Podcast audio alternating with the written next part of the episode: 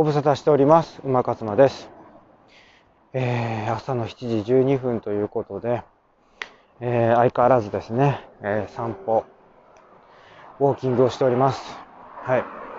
でね、ちょっと楽しみというかね、あの、やっとね、私はあの、また新しいアイテムね、えっ、と、皆さんの気づかないところで、ちょっとあの新しいアイテムをちょっと投入してみたっていうことなんですけど、このね、あの、あ、すいません、またね、これね、車の音がね、多分ね、入ってきてると思うんですけど、すいません、ちょっと大通りなんでね、それ一旦ね、一時停止しながらね、えー、収録していくかもしれませんけれども、新しいアイテムというのはですね、あの、風よけ、風切りっていうんですかね。あの、マイクのうん。これがどれぐらい効果的なのかっていうところをね、今日はちょっと、こう試しながら収録してるって感じなんですけど、ちょっとですね、一旦、コーヒーを買いに行ってまいります。はい、ということで、えー、っと、か、コーヒーをね、えー、手に入れたところで、そして、えー、大通りをね、渡り切ったところでですね、え再開していきたいというふうに思います。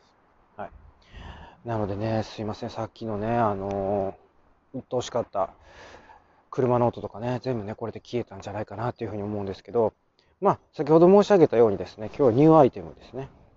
その、風切り用のね、あの、マイクにほら、あの、ボンボンつけてるアナウンサーいるじゃないですか。あの、風がひどい時とかにね、外に出て、あの、天気予報とかね、あのやってるお兄さんお姉さんのね、あの、ピンマイクにね、ぼんぼりついてるじゃないですか。あれですね。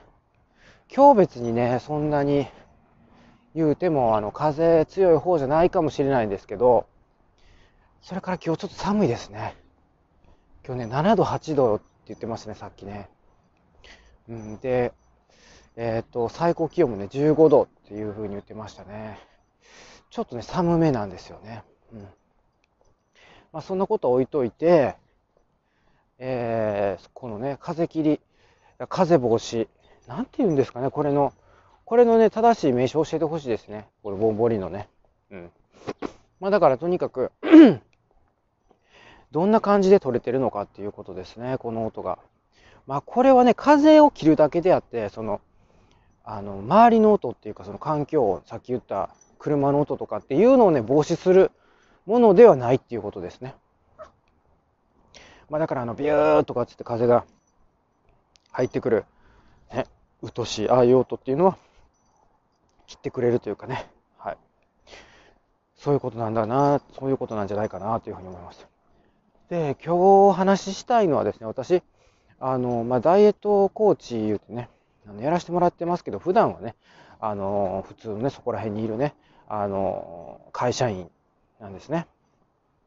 で、あの、私ね、あの、外資系なんですよ。で、外資系ってやっぱりこう、英語喋ってなんぼみたいなところがね、あったりなかったりするんですけど、まあね、あの、上司がね、あの、外国人。で、しかも日本に住んでないんですよ。うん。オーストラリアにいるんですね。で、その外国人なんで、まあ、オーストラリア人ですよね。で、あの、まあ、共通点としてはね、彼もね、ダイエット成功したんですよね。で、彼のダイエットの成功の仕方は、あの、もう尋常じゃないです。はい。あの、どういうことをしてるかっていうと、彼はね、100、もうね、100キロ超のヘビー級ですよ。100、100何キロ歩いてるか、130か40ぐらい歩いてたんちゃうかな。もう100貫デブですよね。それが、えっ、と、100キロ切ってると。あの、図体でかいですからね、100、80は優にあるんじゃないかなっていうぐらいの、もうなんかその、もう外国人、まあ当たり前ですけどね、あの、そんな感じなので、それで、もう私が会った時はもうすでに、あの、何ですかね、標準、標準ですよね。だから100切ってる。180で100ってどうなんですかね。あの、デブ、デブの領域に入るんですかね。あの、まあ、100は切ってますね。140だった。130から140。で、今ね、多分ね、90ないんじゃないかな。80代だと思いますね。だ要はその、それなりにあの、マッチョというか、あの、筋肉もね、あの、ついてますんで。だからそういうこう、筋肉質な、まあ、太ってはいないです。太っては見えないですね。まあ、標準、まあ、標準ちょっとメタボなのかな。うん、っていう感じですね。だから彼もその、で、いや別にね、その彼の、彼がどうこうっていう話をしたかったわけじゃなくて、ただ単に私がね、ダイエットをやってるから、それぞれ共通してるよってだけの話なんですけど、その話したいのはその英語、ね。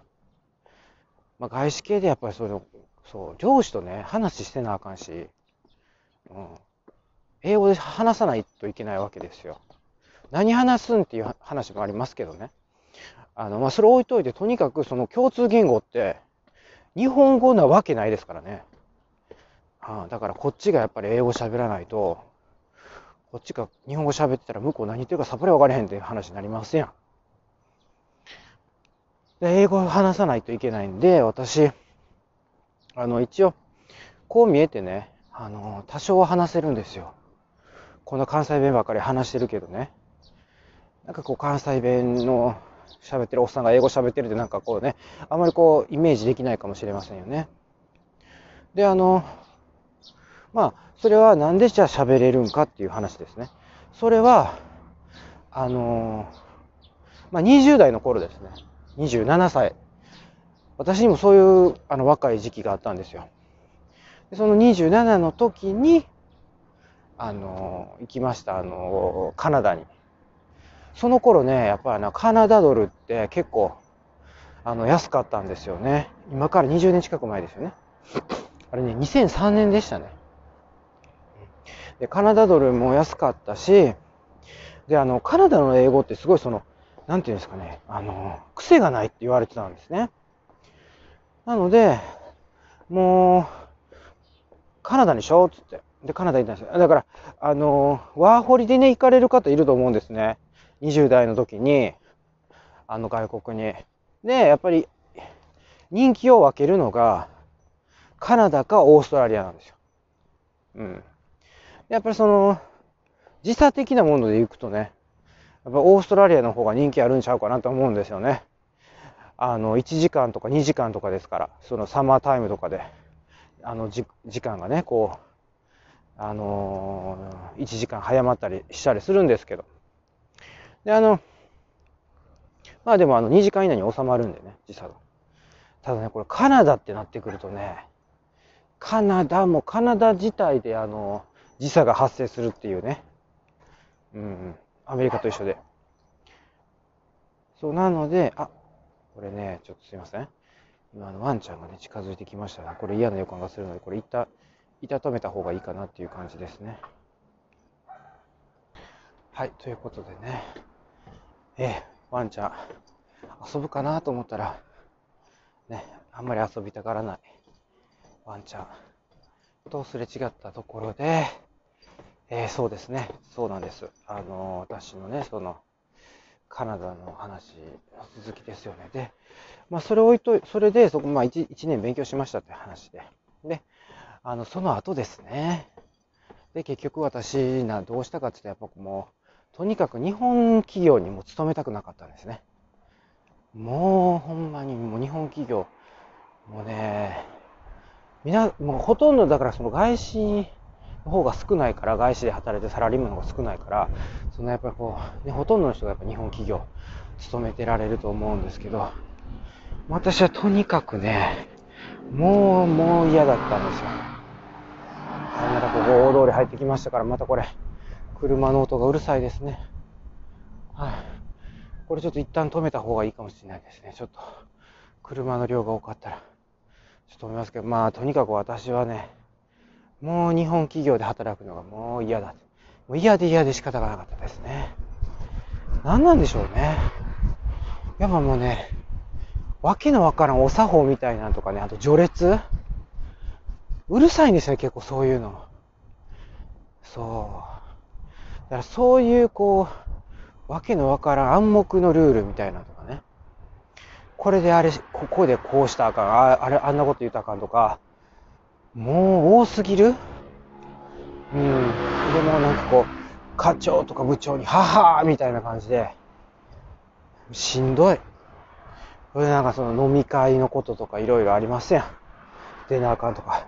あのね、今以上ですよ。その頃は。もう言うときますけどね。今はね、いろいろね、パワハラやなんや、なんとかハラスメントや言うてね。で、あの、ま、守られるようになってますけどね。もうないからそんな。20年前。守られてはもう、もうほんまに。もうだからその、仕事でき、できるできひん関係なく、もうとにかくもうあの、そのね、年上の人が、基本的にはもう偉そうにしてて、もうマウンティングしまくりっていうね。うっとしい話ですね、それ。まあまあまあまあ、マウンティング関係ないね。マウンティングってあの、どこの世界にもあり得る話。そういうんじゃなくて、まあ、とにかくそのフラットな感じがね、やっぱりこう、外資系ってあるんです。あるんですよ。あるって言ってもそのね、めっちゃあるってわけじゃないです。あの、日本企業に比べたらなんです。これはね、あの、なんていうのかな、その相対的な話で、相対的にっていう話ですよ。私両方勤めてますからね。はい。もうね、もう本当嫌だったんですよね。なんか変なしがらみ。まあね、もうそういうのがね、実際、あの外資で働いてね、あ、やっぱないんや外資そういうのっていうのはめっちゃ感じましたから。もうこれ間違いないですね。私体感しましたから。で、その一つの外資に、私ね、ずっと長くいるわけじゃなくて、いろんなとこ行きましたから。まあ、どこ行っても大体一緒ですね。ということでね、ちょっとあのー、何の話がしたかったのか本当にわからなかったですね。ちょっと英語の話したかったんですけどね。はい。まあ、ちょっと続きはね、またこの後のエピソードでね、お話ししていこうかなというふうに思います。はい。それではいってらっしゃいませ。